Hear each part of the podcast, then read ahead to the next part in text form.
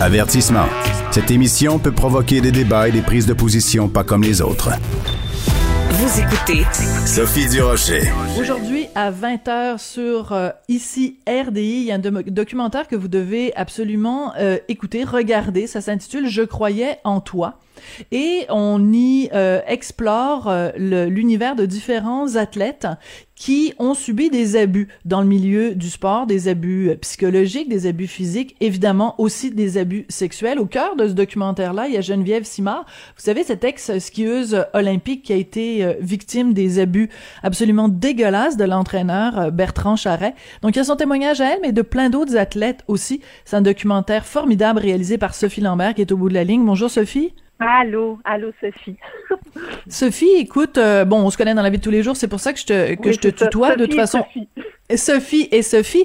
Euh, Sophie, quand j'ai regardé euh, ton documentaire euh, vendredi, il y a une chose qui m'a frappée, c'est que bon, on a beau comme journaliste euh, ou comme simple citoyen lire dans les journaux où on voit un reportage à la télévision qui nous dit bon Bertrand Charret, il a fait tant de victimes, etc. Puis là on voit un petit clip de 30 secondes avec une athlète qui a été victime d'abus.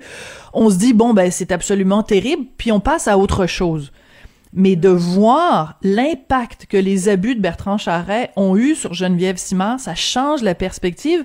Quand tu as commencé ton documentaire, est-ce que tu t'attendais à ce que l'impact sur ces athlètes-là ait été aussi majeur dans leur vie? Euh, au départ, euh, je, ben, je pouvais juste imaginer. Après ça, comme documentariste, le travail réel, parce que Geneviève a accepté d'être un peu la protagoniste principale du personnage euh, du, du, du, film, tu sais, euh, et j'ai, euh, je savais ce qu'elle avait vécu, mais euh, en fait, c'est quelqu'un d'assez réservé et oui. comme documentariste, c'est vraiment un, un, un, travail de une de mise en confiance.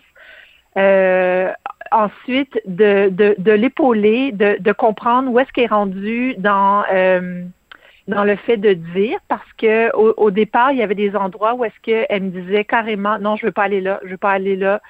Et euh, mais je, je, respectais ça. Puis quand est arrivée euh, la fin du tournage c'est à ce moment-là où est-ce que puis on, on, on, a une relation réelle qui s'est développée parce qu'on est allé rencontrer d'autres athlètes. Puis c'est à ce moment-là où est-ce que je lui, je lui reposais des questions puis j'ai dit tu sais Geneviève euh, on a beau dire, euh, on a beau parler d'agression ou d'abuseur, si on ne raconte pas réellement, les gens savent pas parce que c'est ce qu'on entend un peu comme tu disais dans les reportages ou des clips télé où est-ce que oui, euh, il a été poursuivi, mais qu'est-ce que ça représente réellement pour la victime? Puis ça, cette partie-là, je te dirais que euh, c'est la relation entre Geneviève et moi elle a décidé de me raconter, puis elle avait seulement fait au moment où elle était allée voir la police et au procès. Euh, puis après ça, je lui ai dit, si tu veux pas que je le mette, tu me le dis tout de suite après. Puis au moment où on a terminé, elle a dit, t'en fais ce que tu veux. Donc, mmh. mais ce que je veux dire, c'est que c'est pas évident. C'est pas comme bon, tu as d'autres protagonistes, euh, Sheldon Kennedy, ancien joueur de, de hockey, qui lui a raconté son histoire à peu près mille fois en conférence. Mmh. Donc, on n'est pas dans le même processus. Geneviève, ça a été il y a cinq, six ans qu'elle qu qu est sortie publiquement face à sa famille, face à ses amis, par rapport à ces agressions-là. Euh, et est encore dans un processus. Il y a encore une colère, il y a encore des zones où est-ce qu'on qu'elle visite pas, ou du moins euh, qu'elle n'en parle pas publiquement. Mais là, je pense que ça a été une grosse étape pour elle et euh, elle a vu la, le film pour la première fois il y a une semaine seulement.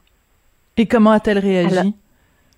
Mais il a fallu que, en fait, je, je, voulais être avec elle, je voulais pas juste lui envoyer un lien. J'ai dit, je dois être avec toi pour deux raisons, parce que euh, on a commencé à le regarder, puis bon, il y a une pause publicitaire, puis là, je me suis arrêtée, puis j'ai dit, Geneviève, je veux que tu saches de une qu'on va voir et entendre Bertrand Charret, j'avais trouvé une clip euh, que je trouvais euh, je trouvais qu'il qu avait sa, sa, sa, place dans le documentaire, et j'ai dit, et j'ai mis la cote. J'avais pas besoin, la cote, c'est un extrait, mais j'avais même pas besoin d'expliquer c'était quoi la cote. Elle dit c'est pas vrai, tu l'as pas mis. Puis donc j'étais avec elle, puis je, je lui ai expliqué chaque choix. Hmm. Puis au final, elle, elle, était contente. Mais ce que je veux dire, c'est qu'on a dans le documentaire quelqu'un qui est aussi vraiment dans un processus, et je pense que c'est de là euh, le sentiment de ben, qu'on la voit à fleur de peau, c'est que euh, c'est pas quelqu'un, ça, fait pas dix ans qu'elle fait des conférences, elle a pas pris la distance et est pas assez, est, pas vraiment grande. Tu sais, je pense qu'elle est encore euh, en train de se rendre compte de certaines choses. De, puis je pense que c'est aussi, ben c'est, c'est un peu la beauté de l'histoire. Tu sais, parce que si on a juste des gens qui racontent des trucs d'il y a 25 ans, qui ont raconté euh, mille fois en, conférence, il y a un grand détachement.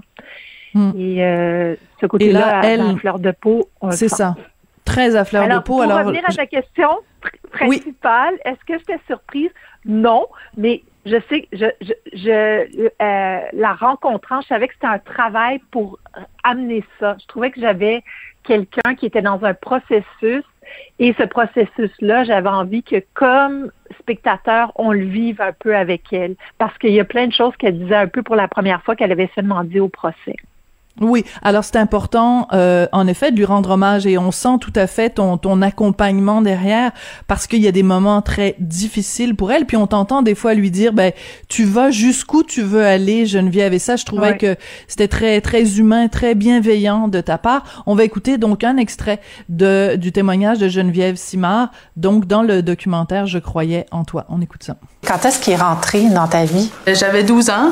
Avant de vouloir aller aux Jeux Olympiques, je voulais faire partie de l'équipe canadienne. Puis là, quand on m'a nommé à l'équipe canadienne, on, on l'a nommé lui comme entraîneur. Fait que j'ai comme pas pu me séparer de, cet individu qui avait déjà commencé. C'est dommage au niveau régional avec moi et d'autres. Puis là, ben, en graduant à l'équipe nationale, ben là, mon prédateur, il m'a suivi à l'équipe nationale. Alors elle le traite bon, elle l'appelle le prédateur, elle dit l'individu, elle n'est pas capable de nommer euh, l'individu en question. Donc c'est Bertrand Charret, il avait été condamné à 12 ans de prison, il a fait 5 ans, il a été libéré.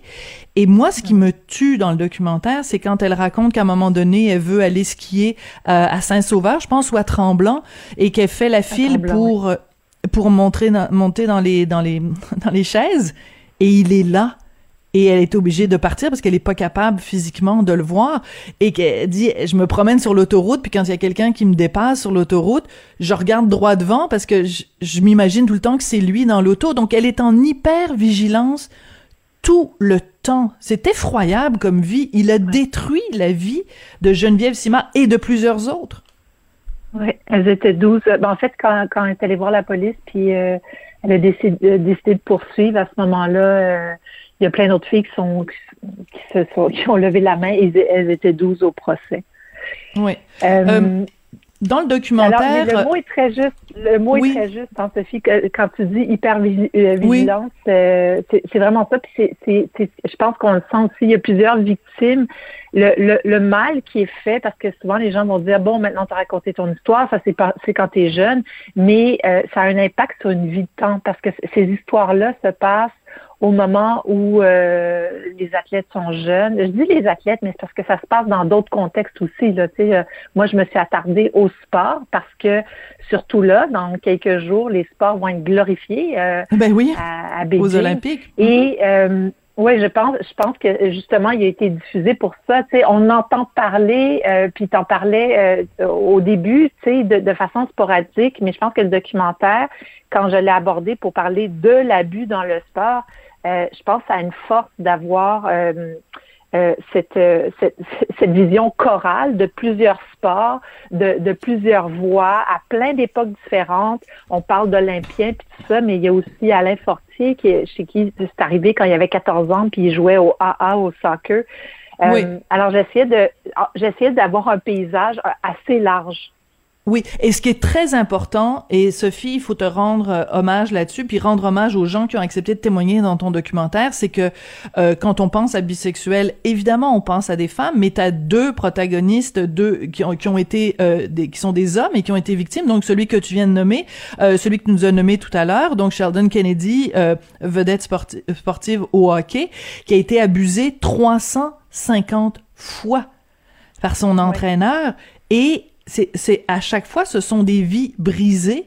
Et euh, et t'as Sylvie Fréchette euh, aussi qui raconte que euh, à quel point il y avait de la pression quand elle faisait euh, de la natation. Elle dit ça a causé chez différents athlètes un, syndrome post-traumatique, euh, des tentatives de suicide, des troubles alimentaires. Donc même si ça se rend pas jusqu'à l'abus sexuel, juste le fait de dénigrer un athlète, de lui dire constamment t'es trop grosse, faut que tu perdes du poids, t'es pas bonne, t'es pas fine, ça, ça, ça les brise intérieurement les athlètes. Oui, oui, oui.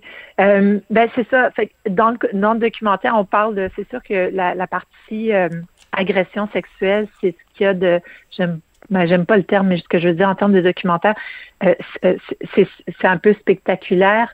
Mais ce qui m'importait aussi, c'est de dire qu'il y, y, a plusieurs niveaux par rapport aux abus. Euh, et euh, l'agression sexuelle, c'est très, très clair. Mais quand on parle d'abus psychologiques, quand on parle de, non-respect de l'athlète, ça devient moins clair, mais c'est une autre forme d'abus qui reste très, très longtemps. Puis c'est pour ça que ce qui est abordé à travers Geneviève, parce que ça a été euh, le jour euh, où elle a décidé de dévoiler son visage, parce que durant le procès, comme elle était mineure à l'époque, euh, elle avait décidé de rester anonyme. Les, les médias pouvaient pas la nommer.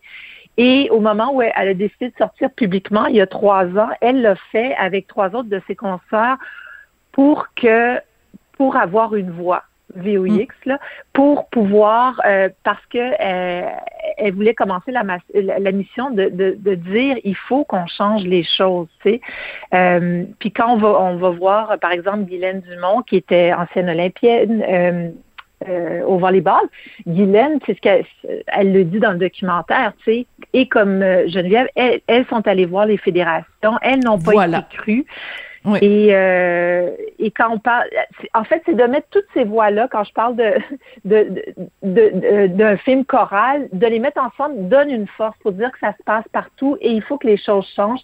Mais c'est évident que la, la culture du sport, de la performance, de la perfection, puis on regarde même pas comment on se rend là, euh, ça arrivera pas en deux mois. Oui, et tu viens de dire le mot fédération, et c'est absolument, ben, on le savait au moment où euh, il y a eu euh, les, les, les, accusations contre Bertrand Charret, à quel point mm-hmm. euh, les les organismes de ski, je me souviens plus du nom là, mais en tout cas bref, ils ont fermé les yeux, et, et et il y a plein d'exemples dans d'autres sports. Donc c'est, on ressort du documentaire plein de d'empathie pour les victimes et plein de colère envers les différentes fédérations, les différents organismes qui sont censés protéger les athlètes et qui euh, s'en foutent complètement. Donc, euh, c'est vraiment un documentaire euh, à regarder. Merci beaucoup, Sophie. Oui, ils s'en, ils s'en foutent complètement, mais je sais pas s'ils vont continuer à s'en foutre parce que là, la, la, lumière a été envoyée sur eux. oui, tout à fait. Puis la, la, soupe est chaude, c'est-à-dire qu'en fait, il y a vraiment de la pression de, sur eux et ils ont, ils ont, ils ont, ils ont, ils sont obligés là de, de faire quelque chose. Quand à autant de voix qui s'élèvent, c'est sûr. Sophie Lambert, réalisatrice, scénariste, donc euh, son documentaire Je croyais en toi avec euh, en vedette, euh, si on peut dire ça comme ça, Geneviève Simard, cette exquieuse olympique. Vraiment qu'on salue, ben, tous les gens qui sont dans le documentaire, on les salue, mm. mais Geneviève en particulier parce que son témoignage, son témoignage est tellement poignant et on sent que c'est difficile pour elle de témoigner, mais ô combien important. Merci beaucoup, Sophie. Et merci à toi. Ce sera diffusé donc euh, ce soir à 20h euh, sur ici RDI puis ensuite euh, disponible sur ici tout.tv. C'est comme ça que l'émission se termine. Merci beaucoup à Jean-François Paquet à la mise en onde, à la réalisation et ben, merci aussi à Florence Lamoureux à la recherche. Merci à vous les auditeurs et ben écoutez, c'est toujours un plaisir de vous savoir avec nous et ben on se retrouve demain.